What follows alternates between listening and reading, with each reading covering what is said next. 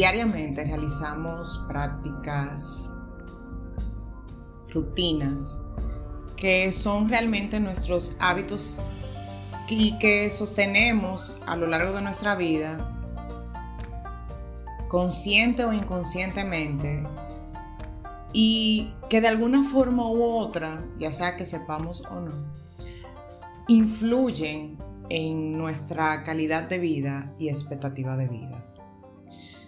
Y son esos mismos hábitos los que pueden condicionar nuestra vida y nuestro día a día, ya sea para vivir saludable o para enfermarnos.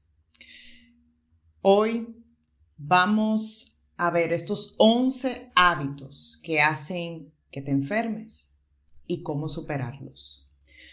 Veamos por qué esos hábitos que por cultura, creencias, preferencias o gustos que hemos tenido ya desde nuestra infancia y que muchos siguen sosteniendo inconscientemente, enferman.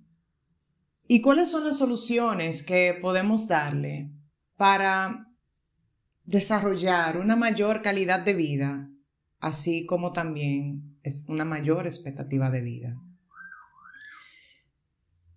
Vamos a ver estos 11 que para mí son los más destacados, porque son los que veo habitualmente en muchas personas, en mis clientes, que es lo que discutimos constantemente en cada sesión, pero a la vez que yo también he sostenido y que a medida que me voy haciendo más consciente, pues voy buscando cambiar o transformar mejor dicho, ese hábito, por alguno que realmente sea lo que esté más alineado con mi propósito. Porque al final de cuentas, ese es el objetivo y el enfoque que debemos sostener si en verdad queremos vivir con una mejor calidad de vida y aumentar nuestra expectativa de vida para ser más longevos y, ¿qué decir? Envejecer de tal forma que seamos vitales, funcionales y que podamos disfrutar nuestro día a día hasta el último momento. El primer hábito es el agua. Tomar solo agua potable o destilada o con gas es la principal fuente del por qué empezamos a condicionar nuestro organismo. Tomar solo agua potable solo nos va a proveer del flúor que es necesario para mantener una dentadura saludable.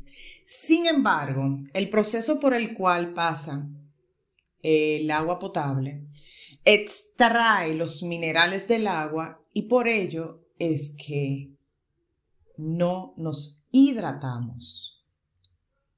Del mismo modo, el agua destilada, eh, muchas personas tienen la práctica de hervir el agua para matarle los gérmenes que pueda tener y está bien. Sin embargo, lo que sucede con el agua destilada es que carece totalmente de minerales y por ello no te hidratas.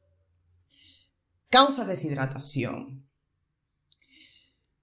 En cuanto al agua con gas, si es bien que puede hidratar, sin embargo, el uso exclusivo del agua con gas para la hidratación es contraproducente ya que está determinado el daño que causa a nivel estomacal porque el pH que sostiene el agua con gas es demasiado bajo. Tiene un pH de inferior a 6, normalmente 5, cuando las demás aguas tienen un nivel de 7, el pH que es la necesaria para mantener nuestro organismo alcalino. Porque cuando un organismo está más ácido, es más propenso a contraer enfermedades. Así también el consumir agua con gas altera los jugos gástricos y hace que la persona tenga constantes reflujos. También altera las enzimas que naturalmente se produce para poder asimilar mejor los nutrientes de los alimentos que se consumen. La solución a esto, asegurarte de consumir agua con minerales. El agua con minerales es la única que te puede hidratar. Sí, puedes alternar el consumo de agua de tu preferencia, pero sí asegúrate que tu principal fuente de hidratación sea el agua con minerales. Al hacerlo de esta forma, vas a asegurarte de que tú le estás proporcionando no solo hidratación a tu cuerpo, además minerales que son fundamentales para muchísimas funciones vitales del organismo. Esa es la principal solución y la única en cuanto a cómo balancear la ingesta de este importante recurso. Si hierves el agua y creas este agua destilada, pues agrégale un poquito de sal marina, al igual que el agua potable. Si la filtras y tu proceso de filtración es inapropiado en el sentido de que no le devuelve los minerales al agua, pues entonces agrégale un poco de sal marina o sal rosada para que así te asegures hidratarte y devolverle a tu cuerpo o darle a tu cuerpo esos minerales, sodio, calcio, tan necesario para muchas de nuestras funciones del día a día. En un segundo punto está el ingerir inadecuadamente alimentos tóxicos como son los procesados, los altos en azúcares, altos en grasa saturada y aquellos alimentos genéticamente modificados. El ingerir inadecuadamente estos alimentos, y digo inadecuadamente porque tú puedes consumirlos, siendo consciente en la medida y la frecuencia. Ahora bien, también el momento influye muchísimo en cómo estos alimentos pueden influir en ti para que tú tengas una vida más saludable, o realmente a largo plazo te puedan ocasionar algún tipo de enfermedad, como es la diabetes, el colesterol alto, hipertensión y así sucesivamente. Las principales enfermedades metabólicas son ocasionadas por el consumo inadecuado de los alimentos, al igual que el alto consumo de alimentos tóxicos. Los alimentos procesados son aquellos que podemos encontrar empaquetados, que han pasado por un proceso de industrialización, como son el caso de las galletas, ciertos embutidos. En el caso de los altos en azúcares, pues que se le ha añadido azúcar a esos alimentos para hacerlos más sabrosos. Ya cuando tienen grasa saturada, pues es porque el alimento en sí tiene mucha cantidad de este tipo de grasa, pero también encontramos que pueden alterar el alimento y dañar la grasa que tiene en sí y la vuelve trans, lo que la hace una grasa dañina para el cuerpo porque se pueden alojar en las arterias y hacen que entonces el colesterol aumente, las arterias se obstaculicen para poder llevar un flujo apropiado de sangre a todo el organismo. Y los modificados, pues son aquellos alimentos del cual se ha alterado la naturalidad de ese alimento específico, ya sea porque se ha fraccionado o porque se ha intervenido industrialmente para acelerar su producción o para crear un alimento nuevo a partir de uno, o sea, ha pasado por un proceso industrial. Y son los que hacen daño a nuestro organismo. Vuelvo y repito. No se trata de dejar de consumirlo si es el caso de que te gusten tanto que tú quieras sostenerlo en tu alimentación. Sí asegúrate en qué momento hacerlo y qué cantidad permitirte. Muchas personas consumen alimentos naturales o alimentos procesados, que son harina refinada, azúcar refinada también, de primera instancia. O sea, tienen hambre, están en ayuno y lo primero que consumen es un guineo maduro o un banano. Consumen un pan blanco consumen una taza de café con azúcar.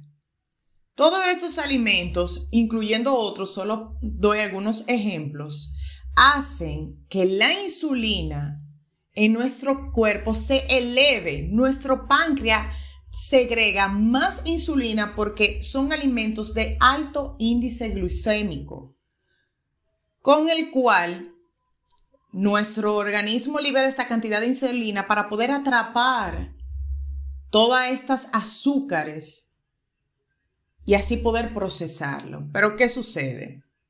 Una cantidad mínima hace que el páncreas segregue mucha cantidad de insulina al hacer que llega rápido al organismo.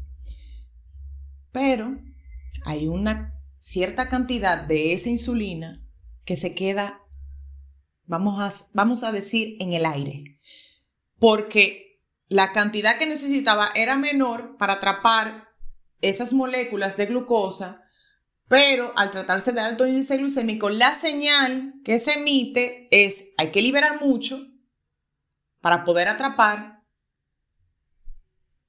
Se queda esa parte andando en nuestro organismo y es la que se almacena como grasa, que a largo plazo ocasiona diabetes, obesidad, al igual que desbalances hormonales, principalmente las sexuales, una disminución de la testosterona, un aumento de los estrógenos, elevación también del cortisol y ya después de ahí un sinnúmero de enfermedades y condiciones que afectan incluso el metabolismo, la tiroides, para funcionar mejor en todos los aspectos. Físico, cognitivo, afecta también a nivel sexual y la regulación también de nuestros neurotransmisores que son vitales para nuestra salud emocional. Entonces, ¿qué hacer? Consume siempre alimentos de bajo índice glicémico de primero antes que estos alimentos. Asegúrate también consumir alimentos altos en fibra para que tu bolo alimenticio pueda ser cubierto por ellos y puedas digerirlos apropiadamente. En el caso de la grasa saturada, principalmente. asegúrate de evitar tener hambre y llegar cerca a esos tipos de alimentos porque tu cerebro te va a emitir la señal, dame eso, yo necesito eso, necesitamos reponer la reserva. Porque al tener tus reservas energéticas muy bajas, tu cerebro solamente te está emitiendo la señal para que la repongas inmediatamente antes de que te pase algo, porque es el mecanismo de supervivencia de nuestro cuerpo y por ende nuestro cerebro siempre nos va a emitir las señales necesarias para mantenernos con vida. Siempre tengo un snack contigo. Anda con él, que unas nueces, eh, frutos secos, una fruta, hasta una pequeña merienda, una galleta de avena. En fin, hay tantas opciones que puedes tú llevar contigo con tal de que te la proveas en el momento que sientas hambre, para que cuando llegues a tu casa o vayas al supermercado o entres a un restaurante, lo primero que tú veas, porque es una estrategia de marketing, eh, donde se colocan los alimentos en las góndolas que cuando tú entras, que es lo primero que tú te encuentras. Ojo con eso. Evite seleccionar esos alimentos que tu cerebro anda buscando o que te incita a que lo tomes para reponer tus reservas energéticas. Te aseguro que haciéndolo de esa manera vas a lograr una mejoría impresionante en tu vida, en tu calidad de vida y te vas a sentir muchísimo mejor, además de que vas a poder sostener un peso saludable por un largo tiempo. Como también tu comportamiento va a estar más equilibrado por la buena alimentación que te provees. Espero que haya quedado claro porque es un punto sumamente necesario tenerlo en cuenta en nuestro día a día. En un, un tercer hábito, siguiendo con la línea de la nutrición, es no comer y o suplementar lo que tu cuerpo demanda. Muchas personas restringen calorías porque entienden que restringiendo calorías o pasando hambre es que van a poder lograr ese físico tan deseado que quieren. Y realmente no es así. Además, esto mismo conlleva a una serie de carencias nutricionales, tanto en macronutrientes, que son las grasas, proteínas, carbohidratos, así como de micronutrientes, vitaminas, minerales, fitonutrientes. El consumir pocos alimentos y no variados hacen que nosotros tengamos esta carencia el dejar de consumir una proporción de macronutrientes adecuada para lo que nosotros estamos buscando, nuestros objetivos, y lo que nuestro cuerpo, según nuestro biotipo o genética, necesita, porque hay personas que tienen metabolismo muy rápido, metabolismo medio y metabolismo lento. En un episodio anterior de la primera temporada traté los diferentes tipos de organismos, genética o biotipo, para que entendieran qué enfocarse cada uno, porque sí influye la cantidad de calorías que cada uno recibe. Entonces, personas con metabolismo rápido consumen pocos alimentos por ende menos calorías o, y no cubren sus necesidades. Personas con metabolismo medio entienden que necesitan consumir poco para estar en forma o simplemente eh, ese es su sistema de alimentación, es el, es, el, es el que conocen en todos los casos. Y eso es lo que se permite. Y la persona con metabolismo rápido entiende que comen mucho, pero de todo, y ahí sí incluyen que alimentos procesados, azucarados, altos en grasa, porque es la idea preconcebida desde su niñez que al verlo tan delgado, el niño o la niña se iba a enfermar y había que darle de todo. Todo lo que quería había que darle para que comiera. Y no es así. La clave está en conocer cuál es tu demanda y dártela. Porque el carecer de un sistema alimenticio apropiado para ti te va a llevar a carecer de micronutrientes fundamentales para promover la salud de tus órganos, al igual que de tu cerebro y las funciones en general de tu organismo. Si desconoces la forma apropiada de cómo llevar un sistema de alimenticio en el cual tú puedas cubrir todas tus necesidades, apóyate de un profesional.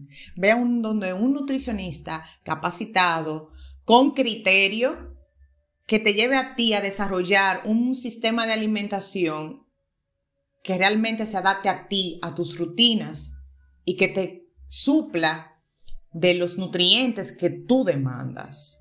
Porque el carecer de micronutrientes principalmente, que es donde las personas más fallan en su mayoría, hacen que ocurran múltiples cambios en tu cuerpo, como es el desbalance hormonal, así como también el de los neurotransmisores.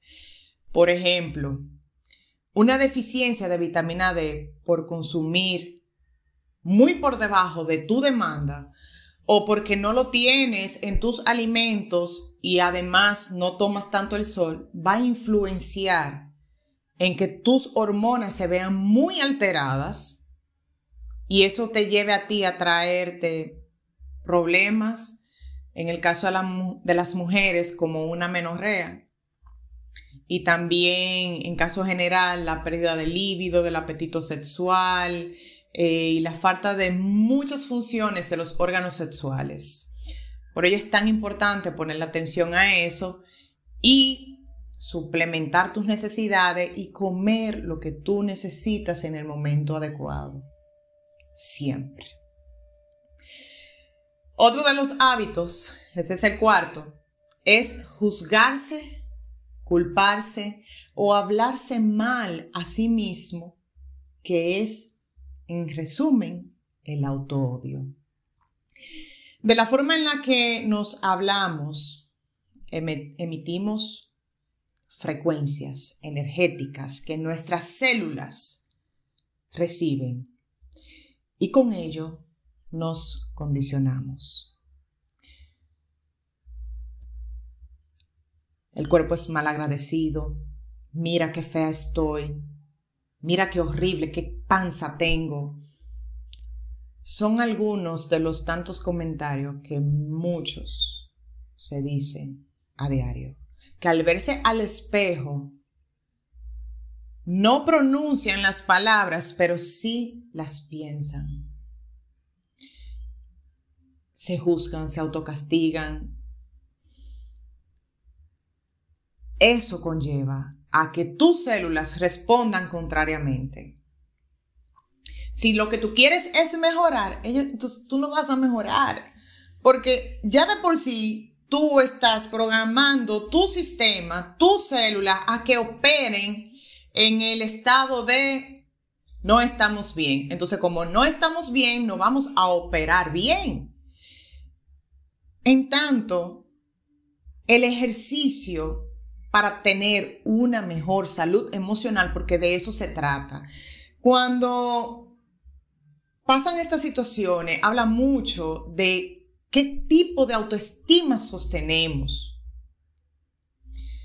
Una baja autoestima es el resultado de todo esto o una autoestima media, porque hay personas que viven castigándose constantemente todos los días, cada momento, mientras que otra es esporádicamente que se dicen esas palabras. El cuerpo es mal agradecido. Yo sí escucho mucho eso con mis clientes y se lo digo. no van a obtener los resultados que desean porque se están castigando. El cuerpo, señores, simplemente va a darte lo que tú te programes a conseguir. Y lógicamente lo que tus hábitos diarios te dirijan a ello. Además, nuestro cuerpo se adapta a las circunstancias en las que nos encontremos. En tanto, si tú estás de viaje y no haces ejercicio, tú vas a perder masa muscular porque tu cuerpo entiende que tú no necesitas esa cantidad de fibras musculares que lo que hacen es demandarte más calorías, que en ese momento lo que te podría conllevar el tú consumir esa cantidad de calorías es a tener una mayor reserva de grasa en tu cuerpo. Así que más conciencia y menos inconsciencia. Esa es la clave. Y si tú necesitas de un apoyo profesional como un psicólogo para transitar mejor tu autoestima o de la forma en la que tú te hablas, hazlo. Es tan bonito tu verte al espejo en el primer momento de la mañana o antes de dormir y aplaudirte lo hermosa, lo bello que estás, lo bien que te sientes y que hoy es y será un día diferente, con más entusiasmo, con más alegría, con más logros. Todo eso te lleva a que este comportamiento cambie tus neurotransmisores, el cortisol baje, evitas estrés, porque esto causa estrés, y te provea un mayor bienestar. Y así con ello conservas una salud emocional más equilibrada. Apóyate de eso. En un quinto hábito encontramos que refugiarse en una práctica para huir de lo que no se quiere enfrentar, como es el alcohol, fumar, ejercicios físicos excesivos y el consumo de pastillas para mermar ansiedad y para dormir, son hábitos que perjudican considerablemente la salud a largo plazo. Ya en cuanto al alcohol, el fumar, eh, sabemos mucho de eso, eh, de cómo afecta a los pulmones, de asimismo eh, también en nuestro cuerpo y nuestros órganos dejan de recibir una cantidad de oxígeno apropiada, eh, de cómo altera eh, nuestro hígado el consumo del alcohol, creando daños a este órgano tan importante que es el que asimila los nutrientes en nuestro organismo. El ejercicio físico excesivo que causa más bien es de, denota un problema de salud mental o es un trastorno mental, mejor dicho, en el que la persona es obsesiva con verse delgada o mantenerse delgado. Y las pastillas, fármacos para mermar la ansiedad, también para dormir, alteran los niveles de cognitividad que podamos tener, así también con el tiempo, cómo funciona nuestro organismo. Todos estos hábitos es un deterioro fatal a mediano y a largo plazo. Lo recomendable es apoyarse de un profesional, hacer conciencia de qué es lo que nos impulsa a tomar esta práctica, por qué se carece de la fuerza suficiente, del coraje, la valentía para poder enfrentar la situación que tenemos programado en nuestro inconsciente y que hace que funcionemos de esa forma, para trabajar en ello, además de sanar las heridas que arrastramos desde nuestra infancia, porque estos, estas prácticas, son de ahí, donde provienen. Ya sea porque lo veamos eh, o lo hayamos visto de nuestros progenitores o cuidador y se normalizó por algún evento que haya sucedido y creó un trauma. Porque el estrés es tan fuerte de ese tema, situación o circunstancia que se carece de las herramientas para poder manejarlo. Busquen ayuda. Hablen, exprésense. La forma más apropiada es esa en primera instancia.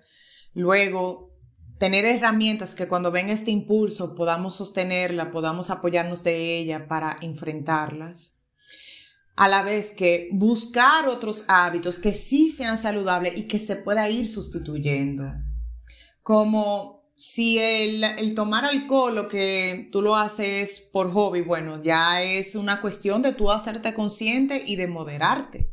Ahora, si te apoyas en el alcohol para anestesiar tu cerebro y dejar de pensar lo que te sucede, pues busca otra práctica que te dé la misma sensación como es hacer, el, eh, hacer ejercicios de entrenamiento de fuerza o de hipertrofia, de resistencia muscular o que sean competitivos, van a hacer que tú te mantengas en el presente.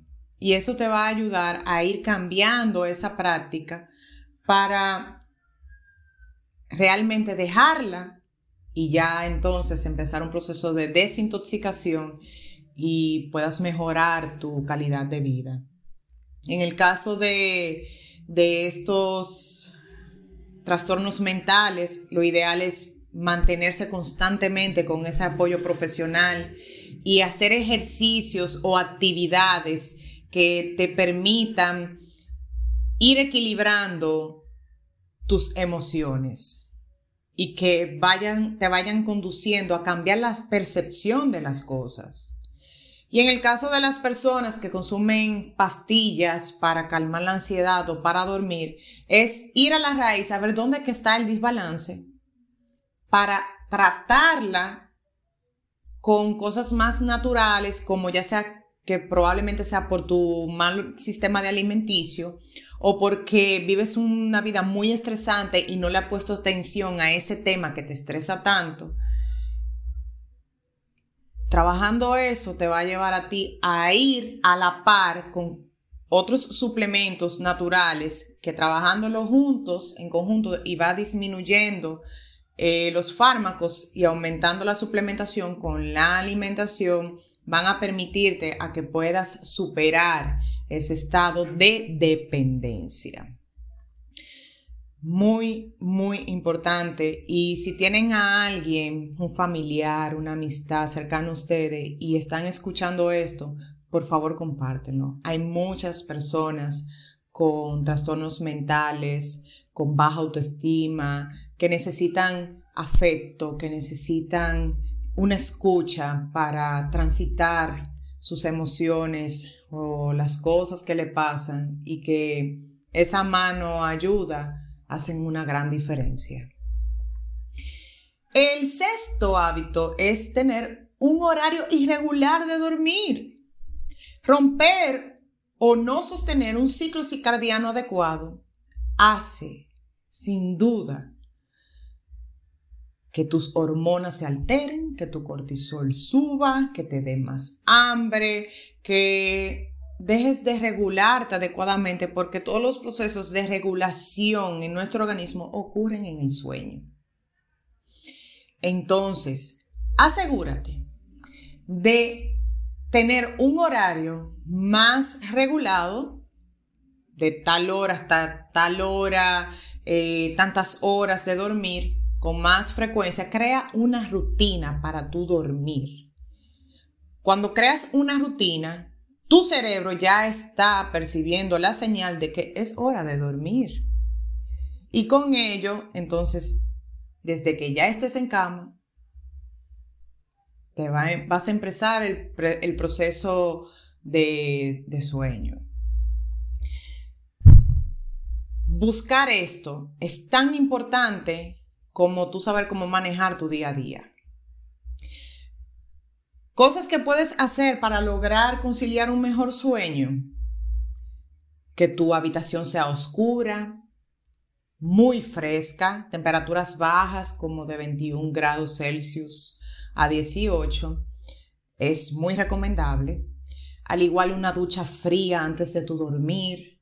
Consumir tu última comida completa con carbohidratos complejos, dígase batata, eh, arroz integral, algún otro, algún que otro tubérculo, con una buena cantidad de proteína de digestión lenta y vegetales por el aporte de fibra, van a hacer que duermas excelentemente bien y te repongas. También, si hay una deficiencia de ciertos minerales como el zinc, pues suplementártela.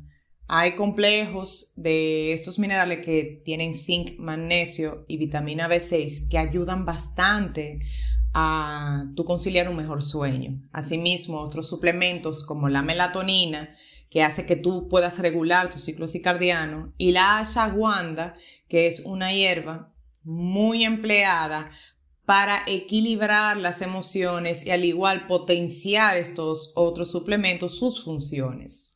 Apóyate de eso y verás que con el tiempo, porque hay que permitirse un lapso de tiempo prudente para que estas cosas naturales funcionen, vas a regular tu ciclo circadiano, vas a gozar de un mejor descanso y vas a despertar más alegre, porque en esto también incide, al tener un desbalance hormonal o de neurotransmisores, nuestro comportamiento se ve influenciado. Logra esto y te aseguro que vas a tener mejores días en los en los en lo adelante. Un séptimo hábito es escuchar, ver, leer noticias negativas con frecuencia, muchísima frecuencia. Esto, aunque usted no lo crea, ocasiona estrés a nuestro cerebro. Y el ocasionar este estrés, nuestros neurotransmisores se alteran. Asimismo, nuestro comportamiento entonces se afecta. Puede ocasionar irritabilidad, porque esa información la tienes por ahí atrás trabajando en ti. Está bien de que tú eh, sepas lo que está aconteciendo en tu alrededor, en el mundo, pero manéjala con prudencia y asegúrate que la fuente de donde tú estás recibiendo esa información sea verídica y que lo que tú estés buscando, realmente tú entiendas por qué lo estás buscando. Señores, algo que realmente es demasiado cierto, y lo digo porque yo empleo eso. Yo pongo mucho cuidado en las cosas que leo, veo, escucho, principalmente en las noticias, porque yo lo he percibido como me afectan. O sea, una noticia que es muy triste, yo me pongo triste. Una noticia que es eh, injusta, yo me irrito, me, me da frustración, me da impotencia. Entonces, eso nos pasa a todos porque somos humanos, somos de cierto modo tan empáticos o empáticos que sentimos lo que está pasando. Al sostener estas emociones, nuestro interior empieza a modificar nuestro comportamiento y lo sostenemos, al menos que nos hagamos consciente y podamos poner sanos límites. Y esa es la clave, poner sanos límites. Las malas noticias llegan, no tienes que buscarla, te van a llegar. Ahora, si quieres saber lo que está pasando, está bien, busca, pero de inmediato, por favor, busca otra cosa que te ayude a mantenerte en equilibrio emocional. Logras esto y nada de lo que escuchas, veas o leas va a alterar tu comportamiento y por ende tu personalidad. Tomarlo en cuenta siempre. Un octavo es ver el celular antes de dormir y al despertar.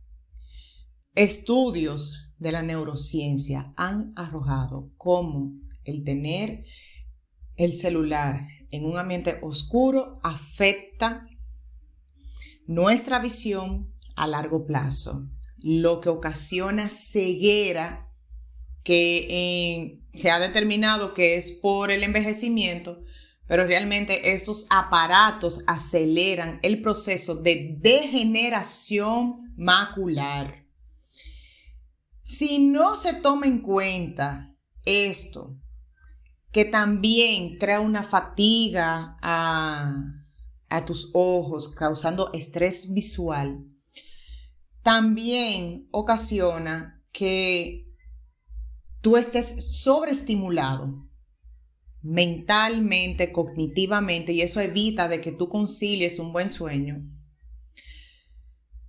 Y además te vas a dormir con lo último que veas en tu celular ya sea positivo, negativo, es una programación que tú mismo o misma te haces. Esos cinco minutos antes de dormir, esos cinco minutos al despertar, determinan cómo va a ser tu sueño y cómo va a ser tu día. En tanto, ya como sabemos el daño que ocasiona la luz de los celulares, evítalo, evítalo. Yo me hago consciente de eso, lo he estado haciendo porque era algo muy habitual que tenía, de tener el celular, incluso colocar la alarma ahí. Lo mejor es tener un reloj de alarma en la habitación para programarlo con eso y así evitamos el celular. Además de esas radiaciones que emiten, que afectan eh, nuestra conectividad y asimismo entonces nuestras funciones de concentración de enfoque y de operación. Es muy vital ponerle atención a esto y dejar de este hábito porque a largo plazo altera nuestro comportamiento, afecta nuestra visión, pero también condiciona nuestro día a día. Al condicionar nuestro día a día, manejamos emociones negativas, emociones las cuales se alojan en nuestro organismo y enferman. Haz esta transición, habitación oscura, fresca, una ducha fría, una buena cena. Suple tus carencias nutricionales con esos suplementos que le mencioné y verás cómo vas a lograr tener un buen descanso y sobre todo mejorar tu nivel de conectividad y mantenerlo por muchísimos años, que es la clave de muchas personas que llegan a la ansiedad, llegan a envejecer, quise decir, y se mantienen lúcidos en esa tercera etapa de la vida. Bien, otro, y este episodio realmente va a ser muy largo, son muchos los hábitos, pero espero que sea de mucho provecho para todos lo, sentí que tenía que hacerlo y por eso lo traje en esta ocasión. El noveno hábito que quise destacar es, dejar de mover el cuerpo. Señores, la falta de movilidad atrofia el organismo, atrofia nuestro cuerpo y es el causante de múltiples lesiones a nivel musculoesquelético. Mover el cuerpo es mover tu energía. Al mover tu energía, le das salud a tu vida. Movernos haciendo ejercicios de cualquier tipo, de movilidad, pilates, yoga, entrenamientos de musculación que también involucren el desarrollo de todas las capacidades físicas, incluyendo la flexibilidad, van a permitir que tú logres un estado físico adecuado, pero a la vez funcional con los años. Dejar de moverse es querer dejar de vivir. Porque solamente tienen que durar una hora sin moverse, siendo consciente. Y al momento de usted realizar un movimiento va a sentir como le incomoda. Hagan la práctica, hagan la práctica y se van a dar cuenta. O sostengan una posición incómoda por cinco minutos y cuando cambien de posición se van a dar cuenta cómo le incomoda. Imagínense eso sostenido por largo periodo, lo que les puede ocasionar. Es la razón por el cual muchas personas se fracturan cuando llegan a cierta edad se desgarran un músculo en cualquier momento por cualquier movimiento y pierden funcionalidad a temprana edad, incluso antes de sus 50 años. Muevan ese cuerpo, muevan esas energías que también les va a ayudar a mantener una salud emocional y mental. Comprobado cómo esto regula nuestras hormonas y también los neurotransmisores. Un décimo hábito es pensar en problemas y carencias más que enfocarte en soluciones y en tus objetivos. pensar tanto en problemas, en los problemas, los problemas, que me pasa esto, mira esto, ay, la vida, qué mala es, ay, yo estoy cansado, cansada de todo esto. Mantener ese estado es estresante. Eso te aumenta el colesterol, te aumenta el cortisol, o sea, te aumenta el cortisol porque tu metabolismo decae por estas deficiencias hormonales y además porque al tener un nivel tan alto de cortisol hace que tú acumules grasa. El cortisol, cuando se sostiene por largos periodos de tiempo, es fatal. Alteran las hormonas, alteran un órgano tan fundamental como la tiroides, que es el encargado de regular nuestro metabolismo y que a su vez permita que nosotros mantengamos niveles de energía adecuados. La solución, si tú ves que tu personalidad es de pensar en problemas, carencia, o tienes un familiar que ese es su sistema, puedes darle pinceladas para que observe su comportamiento. Porque hay personas que se cierran mentalmente y lo que tú le dices le entra por un lado y le sale por el otro. Y si realmente quieres ayudar a esa persona, puedes incluso verle, hacerle ver el lado positivo de lo que le está pasando. Todo tiene un lado positivo. Todo. A cualquier cosa que a ustedes le pase, mírenle lo que le, lo que es lo que le quiere enseñar. Nada es porque sí. Todo es para su crecimiento y evolución. Todo lo que tú transitas, todo lo que tú vives es para tú detenerte y preguntarte, ¿qué me está queriendo decir esto? ¿Qué me está enseñando? ¿Qué me está mostrando? Esa respuesta te va a llegar. Es un ejercicio que yo lo pongo a práctica todo el tiempo. Y cuando sucede, puede que no caigas de inmediato, pero más tarde sí vas a caer en cuenta y te vas a cuestionar y eso hace que con el tiempo, cuando te suceda esa situación desagradable, sea más rápida la pregunta que surja. ¿Por qué me está pasando? ¿Qué me quiere decir? ¿Qué me está mostrando? Cuál es el simbolismo que hay detrás. Todo es simbólico. Nada de lo que, dice un curso de milagros, que eh, todo lo que está en este lugar, en esta habitación, a mi alrededor, es real. Porque es simplemente una manifestación de nosotros mismos. Pero es que esas cosas nos están mostrando algo a nosotros que tenemos que hacer consciente para nuestro crecimiento, nuestra sanación y nuestra evolución y despertar de conciencia. Le aseguro que su vida va a cambiar rotundamente porque los problemas los empezarán a ver de otra manera y los van a transitar y enfrentar con más entusiasmo, más coraje, más valentía, más gallardía. Y créame, eh, los resultados son magníficos a largo plazo porque los van a llevar a vivir con tranquilidad, más en paz y en bienestar integral. Y un último hábito, reprimir emociones y no buscar ayuda cuando sea necesario.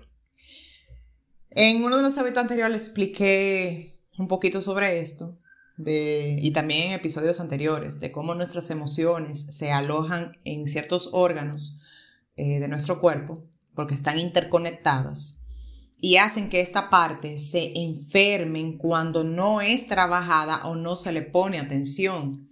Es un llamado de atención que hace nuestro organismo naturalmente para comunicarse con nosotros y hacernos ver qué es lo que nos está pasando.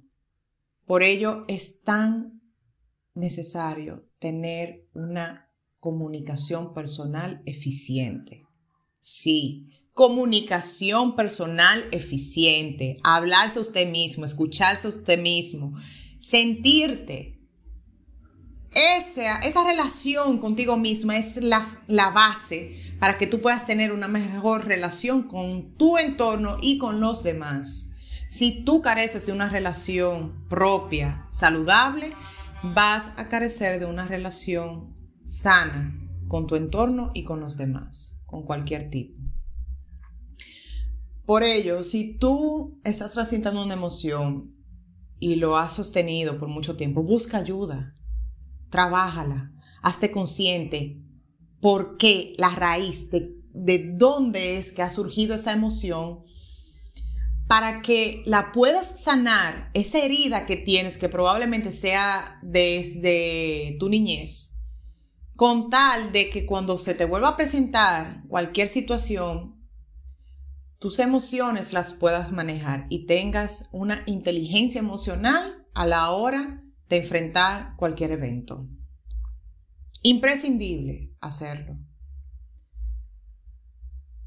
El dejar de trabajar nuestras emociones y sostener emociones negativas tan fuertes hacen que se enferme nuestro organismo o un órgano en específico y que éste deje de funcionar a largo plazo o se transforme en otro cuerpo como un tumor que lleve a destruir tu calidad de vida y tu bienestar. Poner la atención a esto es vital si queremos vivir mejor una salud emocional, mental y por debajo una salud física. Es necesario cuando nuestro propósito es vivir mejor. Estos 11 hábitos de tomar agua, qué tipo de agua, ingerir inadecuadamente ciertos alimentos, no comer lo que necesitamos o no tomar, consumir lo que nuestro cuerpo nutricionalmente demanda. Tener un auto-odio constante, un sentimiento consigo mismo negativo. Refugiarse en prácticas tóxicas, negativas que hacen daño. Dormir inapropiadamente, escuchar, ver, leer cosas negativas que eh, se salgan de nuestras manos, manejar, ver el celular tanto, tener eh, ese impulso de ver el celular, eh, chequear si tengo un mensaje, si quién me ha llamado, todo eso. Y en vez de poner sanos límites con el uso a este valioso aparato, mantener un sedentarismo, y dejar de mover nuestras energías, pensar en problemas, carencias, en vez de buscar soluciones y a poner nuestro cerebro más creativo a que nos dé soluciones y reprimir nuestras emociones, son esos hábitos que tenemos que aprender a transformar.